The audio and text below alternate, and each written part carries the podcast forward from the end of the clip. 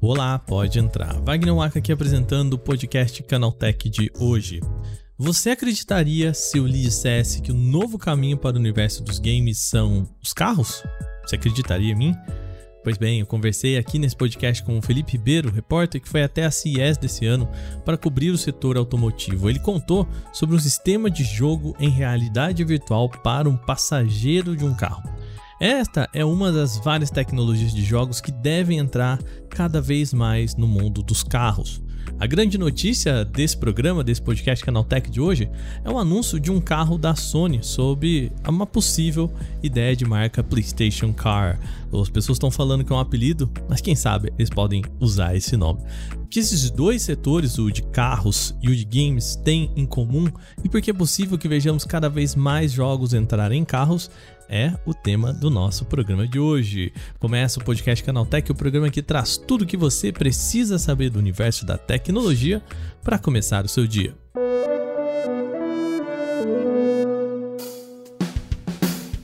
Olá, seja bem-vindo e bem-vinda ao podcast Canaltech, o programa diário que atualiza você das discussões mais relevantes do mundo da tecnologia. De terça a sábado, a partir das 7 horas da manhã, a gente tem os acontecimentos tecnológicos aprofundados aí no seu ouvido. E também, de domingos, nós temos o nosso podcast de entretenimento, filmes, séries, cultura pop, o nosso Vale Play. Vai lá escutar também, tá bom? Sem mais, a gente queria lembrar vocês de que seguimos com a nossa campanha para você compartilhar esse podcast. Vai lá, manda para um amigo ou uma amiga que pode gostar do nosso programa, beleza? Então vamos agora para o nosso tema de hoje.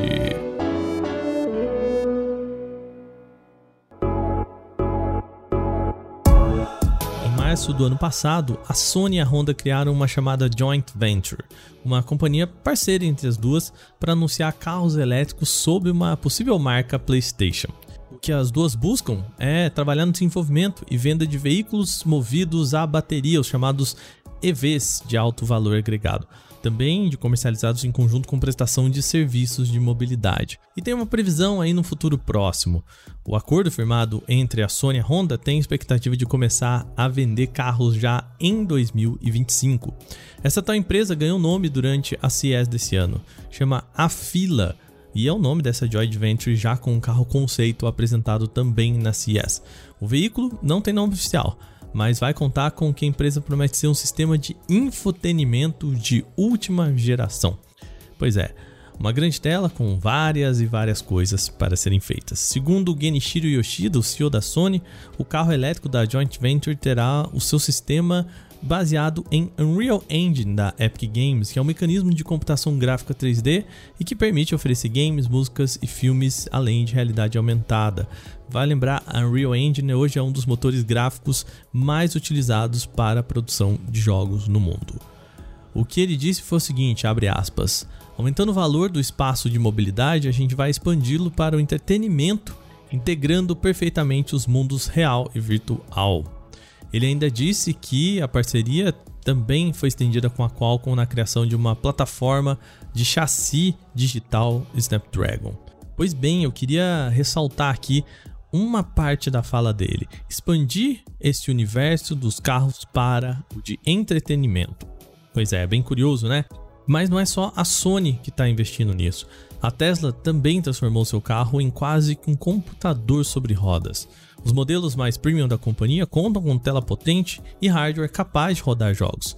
Por esse motivo, os carros Model S e Model X agora são compatíveis inclusive com a plataforma Steam em suas respectivas centrais multimídia.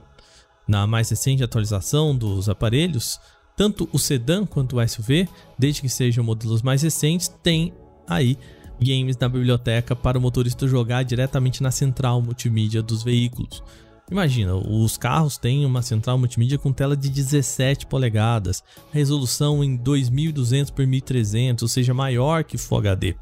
Além disso, a capacidade do sistema de entretenimento do carro possui 10 teraflops graças a APUs Ryzen da AMD, que possuem tecnologia RDNA 2. É algo muito parecido com os modelos mais atuais de consoles da Sony e Microsoft. Segundo a montadora, as versões dos jogos que podem ser aproveitados nos carros da Tesla são os mesmos compatíveis com o Steam Deck da Valve, o PC game portátil ali feito para competir com o console da Nintendo, o Nintendo Switch. E não é só isso, tá? Quando eu conversei com o Felipe Ribeiro, nosso repórter que foi a CES testar novidades de carros, o que mais lhe chamou a atenção no evento foi exatamente um sistema para games em realidade virtual. Escuta um trechinho da nossa conversa aí. Ontem eu testei um negócio muito legal na Audi, que é, um, é o Audi Holoride. Você usa um HTC Vive é, uhum. no, no, passageiro e ele é, consegue utilizar o caminho do GPS para formatar um jogo no, no óculos e você Caramba. vai jogando esse, esse game. É muito legal. Isso vai chegar ao Brasil também quase certo, porque não depende de nada, só da conexão Bluetooth e a integração com o sistema. E se você não tiver um Audi, você também pode colocar é, esse sistema que eles lançaram um módulo que você instala em qualquer carro. Então, se você tiver um Fusquinha, você consegue andar e jogar a realidade virtual e jogar, enfim, infinitos games aí que eles vão lançar é muito legal, cara. Isso Pera. também tem matéria no canal Tech, só pra lembrar pros ouvintes aí. Pera aí, Ribeiro, deixa eu entender então. A ideia é que você tem um sistema, o passageiro bota um óculos de realidade virtual. Isso. E esse movimento do carro, o caminho que o carro vai fazendo, vai criando joguinhos, pode ser uma pista, pode ser, enfim. É isso? Pode ser até um jogo de nave. Pode ser até um jogo de nave. Tem um, eu, é, eu testei um game que uhum. você viaja com a sua família dentro, dentro do carro e geralmente quando você viaja dentro do carro por longas jornadas, a mãe quer cantar, o pai quer cantar. E aí o desafio é o quê? Você jogar seu Game Boy virtual, uhum. é o uhum. jogo dentro do jogo. E aí, uhum. em um dado momento, o que acontece no seu Game Boy sai do sai pro, pro mundo em que você está, ou seja, pro carro.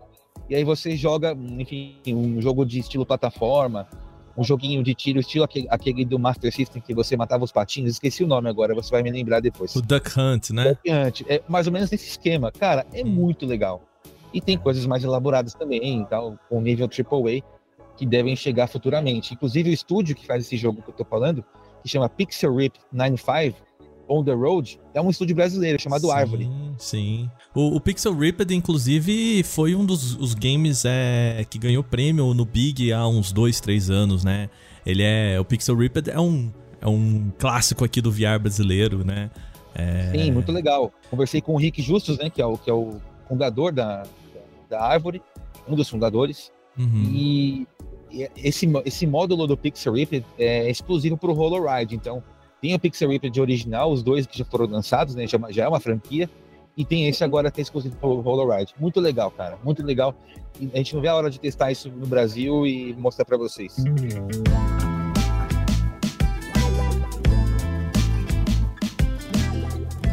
Tá, mas por que as montadoras estão investindo em games e vice-versa, né? Por que, que os games também estão investindo nas montadoras?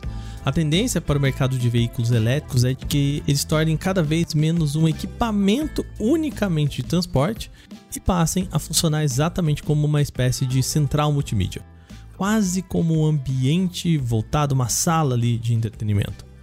Vamos fazer uma previsão aqui para um futuro bem, mas bem distante, em que carros autônomos já são realidades. Vamos tentar pular, correr para esse futuro.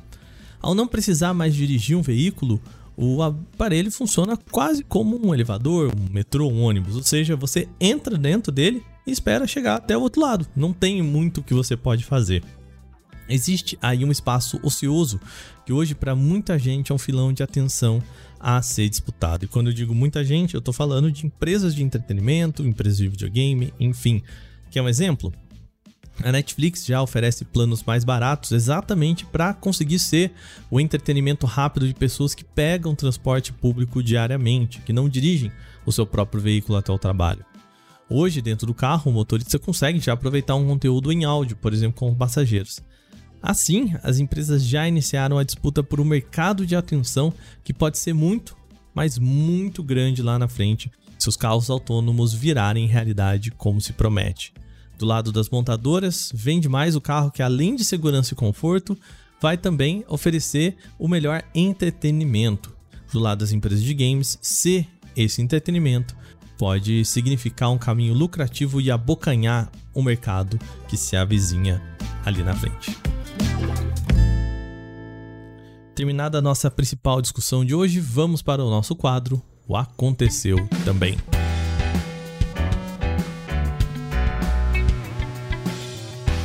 O Aconteceu Também é o quadro em que a gente fala das notícias também relevantes, mas que não geram uma discussão maior. A JBL anunciou um novo produto para sua linha de fones aqui no Brasil. É o chamado Reflect Aero. A construção desses fones conta com certificação IP68, a mais avançada do tipo para esses dispositivos. Isso significa que ele não vai sofrer danos por causa de suor ou chuva, entre outras situações semelhantes. O design é focado em melhorar a sustentação nas orelhas. Ainda tem suporte para cancelamento de ruído adaptativo e a presença de três microfones internos para auxiliar na qualidade das chamadas. A bateria do JBL Reflect Aero é capaz de entregar até 8 horas de uso contínuo ou 7 horas com cancelamento ativo de ruído habilitado. O uso do estojo de carregamento entrega mais 16 ou 14 horas respectivamente. Além disso, as recargas rápidas podem proporcionar mais 4 horas de uso após uma pausa de apenas 15 minutos, segundo a JBL. O Reflect Aero já está disponível aqui no Brasil em versões preta ou branca com preços a 959 reais. O time de futebol Palmeiras realizou um teste com a ferramenta de reconhecimento facial que será implementada nos portões do estádio Allianz Parque. A tecnologia está prevista para ser anunciada nos jogos do clube ainda esse ano e, claro, o objetivo é identificar os torcedores para facilitar a entrada. O experimento foi realizado com 1.200 sócios torcedores que foram assistir ao jogo treino na tarde da última terça-feira entre Palmeiras e Monte Azul. O sócio se aproxima da catraca, a câmera filma seu rosto e o sistema o reconhece imediatamente, abrindo ali o acesso às dependências do estádio. No teste, menos de 25 pessoas, aproximadamente 2% do pessoal, teve algum problema de identificação o que a diretoria da equipe considerou como algo positivo. Quem não foi liberado de imediato recebeu atendimento ali por pessoas que estavam próximos para entrar na arena sem dificuldades. A estreia do sistema será na segunda partida do Campeonato Paulista de Futebol, prevista para o dia 22 de janeiro e que terá o São Paulo como adversário. A ferramenta vai ser usada novamente apenas em um dos acessos da Arena Palmeiras no intuito de corrigir eventuais falhas. A Volkswagen tem motivos de sobra para comemorar o desempenho nas vendas de carros elétricos. A montadora alemã registrou um crescimento substancial em 2022, um aumento de 23,8% nos emplacamentos globais dentro de sua linha zero emissão, chegando, portanto, a 330 mil unidades entregues aos consumidores. O destaque aqui no período foi o SUV Volkswagen ID4, responsável por 170 mil unidades vendidas. Segundo a Volkswagen, a China foi o seu melhor mercado, com 143.100 carros elétricos vendidos no ano, um crescimento de 102% no comparativo anual. A América do Norte, praça historicamente difícil de ser conquistada pela montadora, registrou 27,7% de aumento nas vendas, com o ID4 também sendo responsável pela maior parte delas. A Positivo atualizou a sua linha de casa inteligente com produtos de iluminação, a Smart Luminária de Mesa Wi-Fi. A luminária chega como uma opção mais prática de decoração para ambientes domésticos, inclusive com iluminação RGB. No total, são mais de 16 milhões de tons disponíveis para escolha por meio de aplicativo ou mesmo com comandos de voz. Além disso, o usuário pode definir seus tons favoritos e escolher cenas pré-definidas com apenas um toque na parte superior do produto. Outra opção é a criação de cenas e rotinas com padrões que se ativam automaticamente, por exemplo, a luz baixa ao acordar ou dormir, entre outras delas. A luminária de mesa Wi-Fi da Positivo já está disponível para compra com o produto saindo por 299 reais. A Netflix lançou mais um game para o seu catálogo. É o Teenage Mutant Ninja Turtles Shredder Revenge, o novo jogo de tartarugas ninja, que chega para Android e iOS pela plataforma.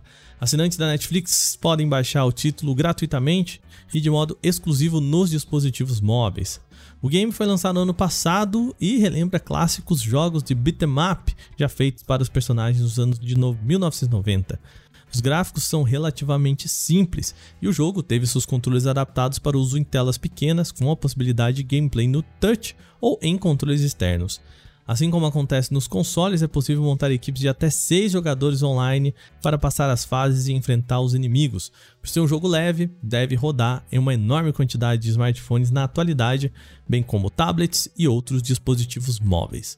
O jogo já está disponível para assinantes da Netflix e para baixar, basta acessar o aplicativo tanto no iOS quanto no Android e na aba Games. Depois disso é só procurar pelo ícone em que Leonardo e o Destruidor aparecem aí no seu celular.